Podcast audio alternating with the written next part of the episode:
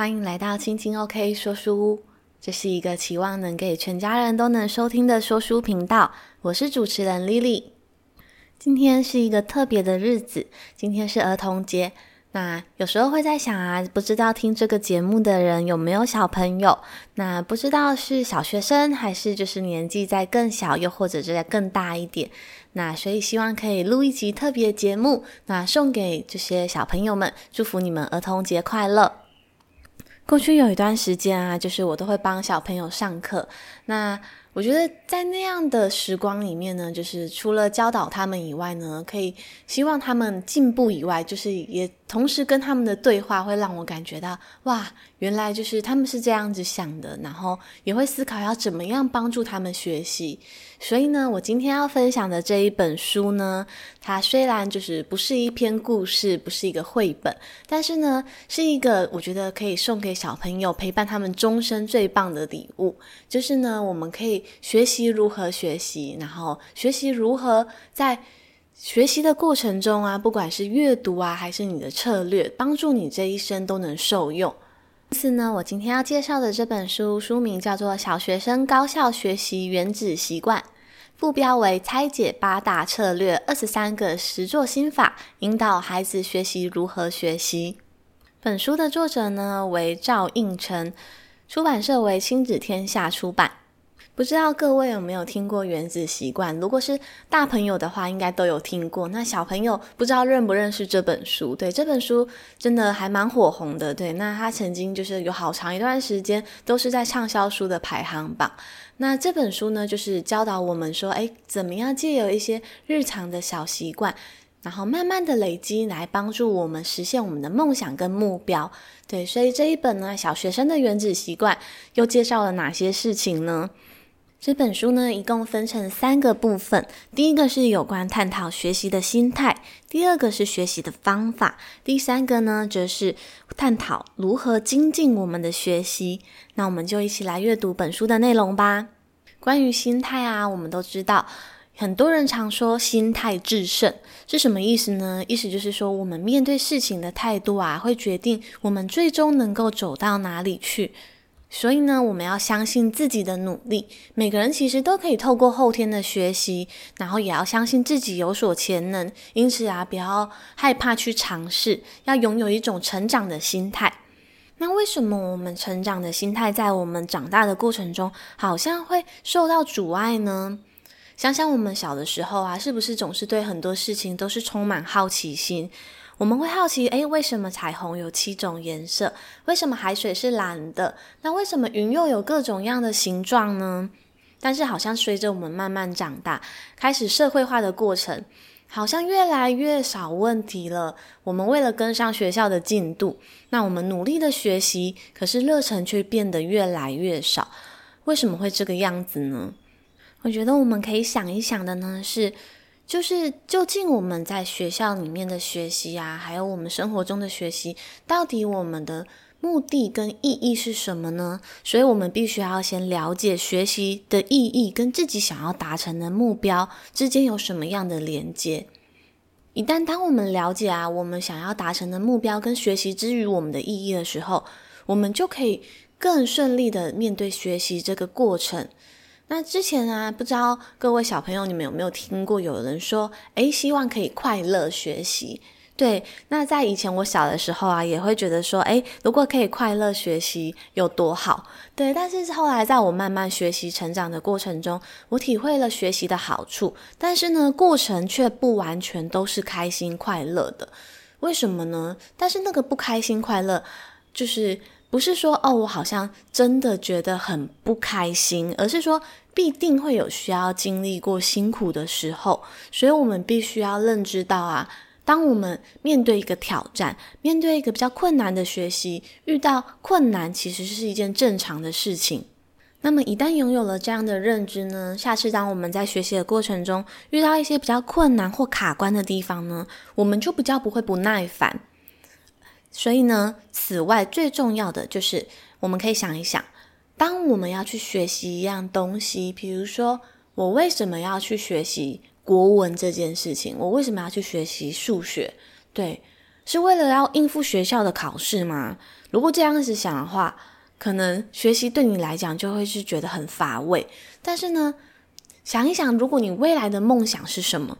假设你未来的梦想是想要成为一位太空人，那太空人可能呢，他就需要对一般的数学要先有最基本的知识，所以我们要学习数学。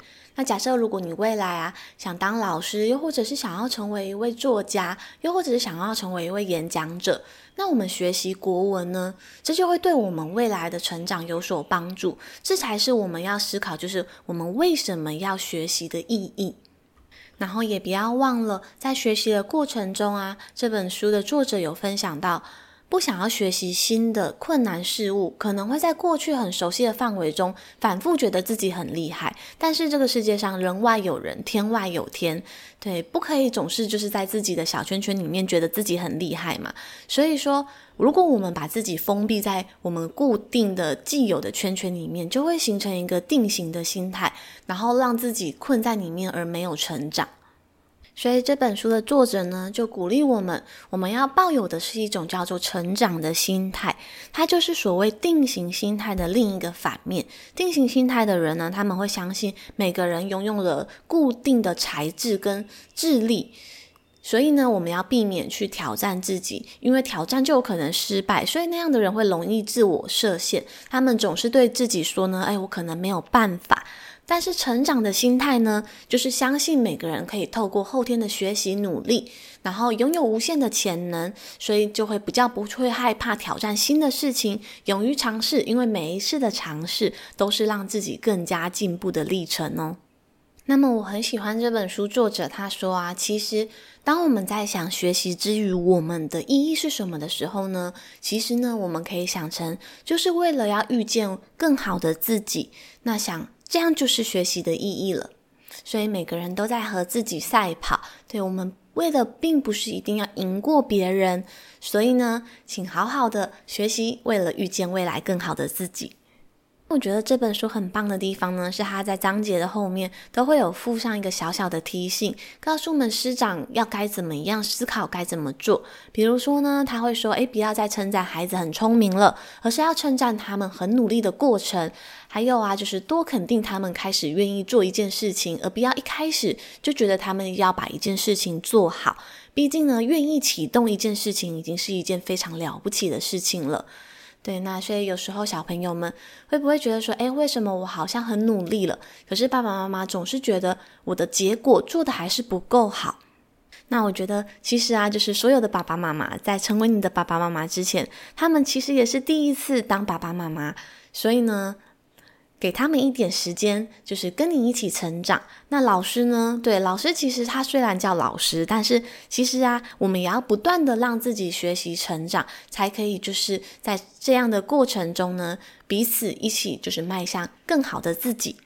所以我觉得这本书呢，它其实非常适合的是，就是像我们现在这样，借由成人读过之后，然后分享书中的一些心态啊、方法啊，甚至是如何精进学习的一些小美感，去给你的孩子，让他们可以透过这样的过程中，促进他们的思考，甚至找到自己学习的方式。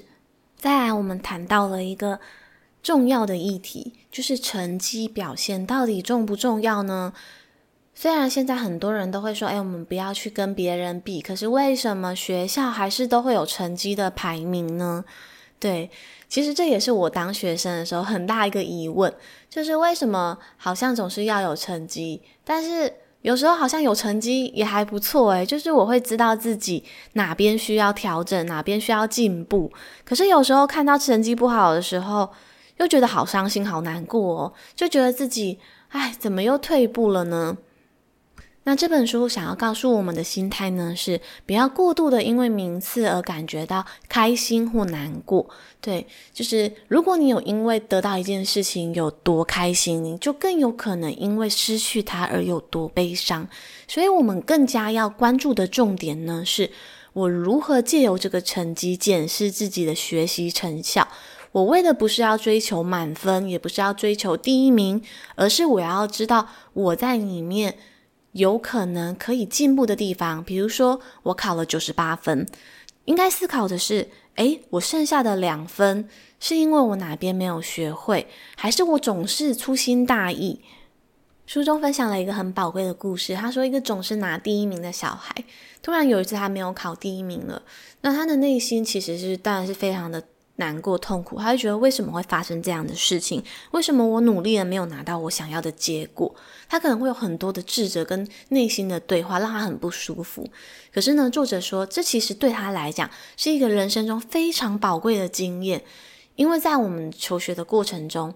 可能你面对的只是你班上的同学，可是未来这个世界这么大，我们一定会遇到更厉害、更强的人。所以，当我们总是跟别人比，就会让自己的内心很不平静。可是，当我们接受，诶，也许我们努力了，但是未必会有如同我们预期般的成果，让我们更能够接受这个世界上的常态的时候呢，这其实就对我们来讲是一个非常重要的学习。所以呢，当我们面对人生中挫败的经验，我们会难过、会哭，那其实是没有关系的，不用觉得自己很差劲，也不用觉得自己就是不好。最重要的呢，是当我们悲伤过后、哭完之后，要努力的调整自己，检讨那些不同的内容，把知识彻底的搞懂，扎实自己的基础，这样才是真正有效的学习跟进步。那么，老师跟家长应该要怎么做呢？书中鼓励啊，我们可以多引导孩子思考，而不要让他们去比较高下。所以，不管是跟身边的亲友，或者是兄弟姐妹，又或者是班上同学，这都并不是他们学习的重点，而是重点应该是放在让孩子思考，并关照自己学习的状态。那书本中呢，有提到一段我觉得非常值得省思的部分。他说，如果总是无意识的拿孩子来做比较，其实很容易阻断让他们去跟别人合作的机会。但是在这个社会上呢，其实有很多时候我们是需要跟别人团结合作，才能够共同达成目标的。那接下来来聊聊心态的另一个主题。不知道有没有时候你们会觉得好像自己缺乏了专注的能力？对，有时候总是会容易分心，看书的时候好像会不自觉的心神游走中。对，那作者提到呢，这个时候呢，我们要谈到一个很重要的能力，那就是叫做恒毅力，恒心的恒，毅力的毅，那加在一起叫做恒毅力。恒毅力这个字词呢，是由美国心理学家安琪拉所提出来的。安琪拉他发现呢，很多成功的运动员啊、大企业家、顶尖的成功者，他们的成功的关键就是在于这个恒毅力。他指的呢是一种正向的特质，他愿意为追求长期的目标付出他的热情与毅力。那为了达成这个特定的目标，这个强烈的动机呢，不仅是恒心加上毅力的综合体，背后更隐含着一种面对困难却不愿意屈服的精神。不知道各位小朋友有没有听过《鬼灭之刃》？应该最近诶，前一阵子还蛮红的。对，那这。《鬼灭之刃》的作者呢，他其实啊，我们看到他的时候，好像已经是很红的时候。但是他其实从年纪非常轻的时候呢，他开始就投入了漫画的这个事业，过程中画了非常非常多不红的漫画，但是他仍然坚持不放弃，最后才有了我们所看见风靡全球的《鬼灭之刃》，创造了动画史上最高的票房纪录。那作者呢，《鬼灭之刃》的作者，他本身就是一个恒毅力的展现。所以呢，面对学习啊，不仅是三分钟热度，长期的学习力更是重要。因为长期的学习能力呢，就代表我们可以迎向一个更长时间的挑战。人生呢，不是只有眼前的考试才是挑战，未来还有更多的挑战跟学习，需要我们去实践，把所学的东西转换为自己能够掌握的能力。人生的学习啊，是为了我们长久未来的生活过得更好，所以我们必须要打破一些学习上的迷思。对，我觉得好希望很早就有人跟我讲这些事情。对，因为我真的是在我的求学阶段都带着这些迷思成长。比如说，第一个迷思，线性推论。推论什么呢？就是我们会惯性的觉得好成绩未来就会有好学校，好学校未来就会有好工作，好工作未来就会有好的人生。但是真的是这样子吗？之中呢，过着这样人生的人，就是线性的好成绩、好学校、好工作、好人生。虽然这样的人也不少，但是呢，它并不是一个决定论。而且还有一个非常大的重点呢，是这些好工作、好学校、好生活，真的就好了吗？对，就是人生其实并没有办法那么就是简单的切割成好跟不好。即便你得到了一份很棒的工作，但是在那一份工作里面，难道就没有烦恼跟困扰吗？那如果你得到了一份大家感觉都非常棒的生活，但是在那样的生活里面，难道就没有属于你需要去解决的问题吗？当我们在学习一样东西的时候啊，其实是除了学习如何学习这样东西以外，还有一个呢，我觉得是学习面对困难，如何突破那个困难，为自己的问题做解决的能力。再来另一个需要被打破的迷思呢，就是当我成绩考好了，我是班上的第一二名，那就代表我很聪明吗？代表我的智商比较高？真的是这样子吗？我觉得这样的判断呢，有可能太武断了。我觉得成绩呢，它只是一个你学习成果的展现，就是是一个你过程中你付出了多少努力的一个印证。但是呢，有没有一种可能是，你已经花了很多的时间准备，但是你看的都没有考出来？那会这样的情况，该思考什么？诶，是不是自己没有抓到考试的重点？但是代表你没有努力了吗？代表你比较笨吗？其实并不是嘛。我觉得像我之前就是有一段时间是在教小朋友作文，但说真的，我觉得，嗯，在我们现在的教育体制，作文要拿比较高的分数，的确是有它的脉络可循的。但是那些文笔感觉比较不好的小朋友，你可以说他写的内容就没有料吗？其实并不是，有些小朋友他很有自己的想法，但是他的文句组织。还有他的使用的词汇，可能都因为太匮乏，所以他那篇文章可能拿不了高分。但是这并不代表他不聪明，也不代表他没有自己的想法。作者呢，他也很坦白的说，如果你让孩子能够掌握学习中的游戏规则，这可以让孩子在学习时相对减少不必要的挫折感与失落感。那我觉得，为什么？好多人会很矛盾，在成绩这样东西，到底成绩重不重要？对，那其实我们觉得可以是思考的一个点是，书中的一段话说，其实考试考高分，真正为的不是那个分数，不是为了一百分、九十八分等等，最重要的是你为了。让自己这段时间培养出来的能力，让你未来面对这人生茫茫的大海中，你能够有更多选择的权利，这才是成绩带给我们生活的意义。所以，我们未来才有可能在一个更自由、有更多选择的环境里面，成为自己的主人。那么，家长跟老师要如何帮助孩子学习呢？其实，小朋友常常说学不会，对这么简单的三个字，我们要去分析它。为什么会面对这个学习困境？其实主要有来自于三个层次。第一个呢，是他们真的不理解，他们对于他们所看到的内容根本没有办法吸收进去他们的大脑里面，所以他们并没有办法对这样的内容产生连接。这个时候呢，可能就要再从最基础的观念下去着手学习。那第二个呢，小朋友他们记不住学习的内容。他们理解了，但是就是记不住。那我觉得这其实关乎到我们的教育，其实有很多需要靠记忆。那么，如果这个东西是真的需要你花时间把它记下来，第一个就是多花时间嘛。那第二个呢，可能你要找对方法。那这边我想要分享一个，呃，书中提到的大脑科学。对，为什么我们需要借由复习？才能达到有效学习这件事情呢？有时候上课听理解的东西，为什么考试的时候还是不会？那可能就是因为少了复习的这个程序。在大脑科学里面呢，有一个解释神经可塑性的概念。什么是神经可塑性呢？它指的就是重复性的经验可以改变大脑的结构。所以说，当我们不断的去复习，不断的给大脑同样的刺激行为的时候呢，就会分泌一些化学的物质来启动我们这些神经的连接。所以，当这些神经连接变得强大的时候呢，我们在考试的时候可能就会记得我们所学的内容。这也就是为什么需要透过刻意的练习、反复的复习来锻炼我们所学会的东西。再来最后一个，为什么会遇到学不会的学习瓶颈？有可能是他们没有找到学习的重点，他们没有办法在那么长的内容里面找到这个学习的关联性是什么。那么为什么会找不到学习的重点呢？第一个是他对于内容可能还根本就没有办法真正的熟悉理解，所以当然会抓不到重点。那么还有一个原因呢，就跟我们的考试制度有所关系。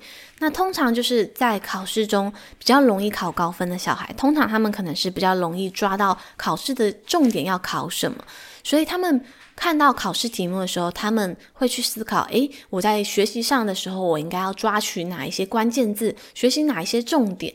对，那我觉得这个其实也是一个，呃，就是。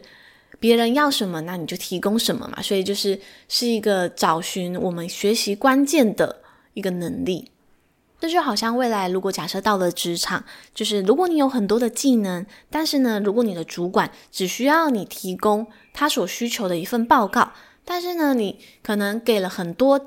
你所会的，但是如果不是主管想要的，那那依然是一份不好的报告。所以呢，就是如何截取别人所需要的，如何截取考试之中所需要你提供给他的资讯，这也是一个需要学习的能力。书中有一句非常鼓励人心的话呢，他说：“不一定要变得很厉害才可以开始，但是一定要开始才有可能变得很厉害。”嗯。不管你现在的学习成果是如何，但是呢，我们只要投入开始去学习，终有一天呢，一定可以变成你自己想要成为的样子。那在过程中，不要忘了就是检视自己、修正、调整，这样未来我们才会就是更像我们自己想要的样子哦。那么接下来呢，想要提出一些书中提到的方法，就是当我们在学习的时候遇到一些困难。或者是我们想要让自己学习更精进，该要怎么做呢？像很多小朋友，你们可能会有遇到，诶，我好像数学比较好，但我国文就是很弱，这该怎么办呢？又或者是我明明就好像对体育有兴趣，但是我对于自然就完全就是起不了热忱的感觉。那书中提到呢，其实啊，像这样子明显感觉到自己有强弱科的差异啊，该要怎么样让自己在各方面都有所成长呢？其实阅读是一件非常重要的能力跟关键。像我们有时候可能会很直观的觉得说，诶，我应该就是要针对某一科我弱的去加强处理。但是呢，有时候可能这样子会让你反而更心生排斥的感觉。但是阅读这件事情呢，它是可以跨领域的帮助你来成长。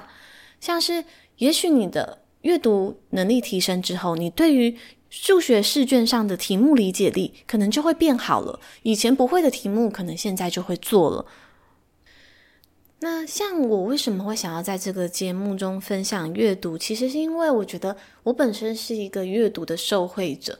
对，我觉得在我人生迷惘的时候，好像有时候阅读可以替我找到平静的感觉。然后有时候如果真的有些东西不会的时候，那些工具书可以帮助我找到答案，或者是帮助我找到一个方法。对，所以。我觉得家长很多时候可能都会一直不断的买书给孩子，但是我觉得有一个问题，我们可以扪心自问的去想：那我本身也喜欢阅读吗？我有创造一个阅读的环境给孩子吗？像幼童的教育创办人福禄贝尔，他曾经讲过一句话：教育无他，唯爱与榜样而已。所以呢，我觉得，当如果你身边真的有小孩的话，成为一个喜欢阅读的父母啊，会比你整天说“哎，你赶快去看书，赶快去阅读”，我觉得这会对他来讲有更强大的影响力。那再来呢，就是。